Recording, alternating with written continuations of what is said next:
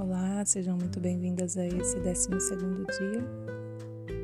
No dia de hoje eu queria te fazer um convite para um exercício de autoobservação ou o exercício do observador. Seria um dia para estarmos um pouco mais atentas, observando o que a vida nos traz e as reações que nós temos diante de cada circunstância. Então, é um estado ativo, um estado vigilante, onde eu estou atenta aos sentimentos que passam por mim, as emoções, e, e eu tento fazer um movimento de neutralidade no meu interior.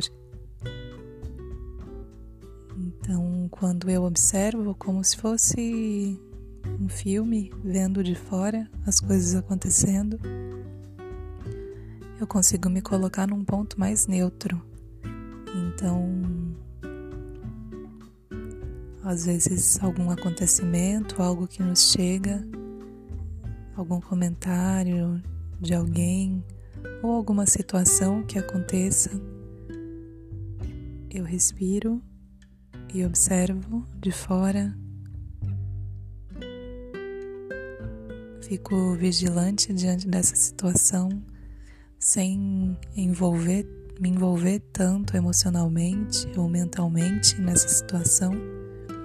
E aí, a partir disso, eu consigo ter um pouco mais de clareza para poder reagir pouco mais de discernimento.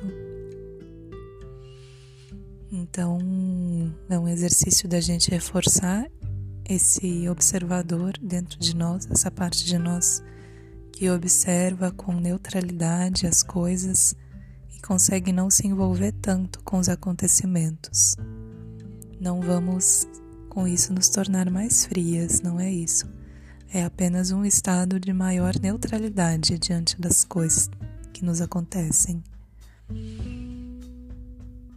E com isso vamos exercitando a nossa capacidade de discernir, de olhar para as coisas sem, sem tanto envolvimento emocional, segurando as rédeas dos nossos corpos, né? Do nosso corpo emocional, do corpo mental e do corpo físico. A consciência segurando as rédeas, ou o eu superior, como vocês queiram chamar. Tem uma imagem muito bonita de Krishna e ele está é, segurando as rédeas em, de, dos cavalos, né? Em, em uma carroça. Então Krishna é a consciência, o eu superior, representando né, a consciência, e esses três cavalos são os corpos: o corpo emocional, o corpo mental e o corpo físico. E a consciência é essa que segura as rédeas.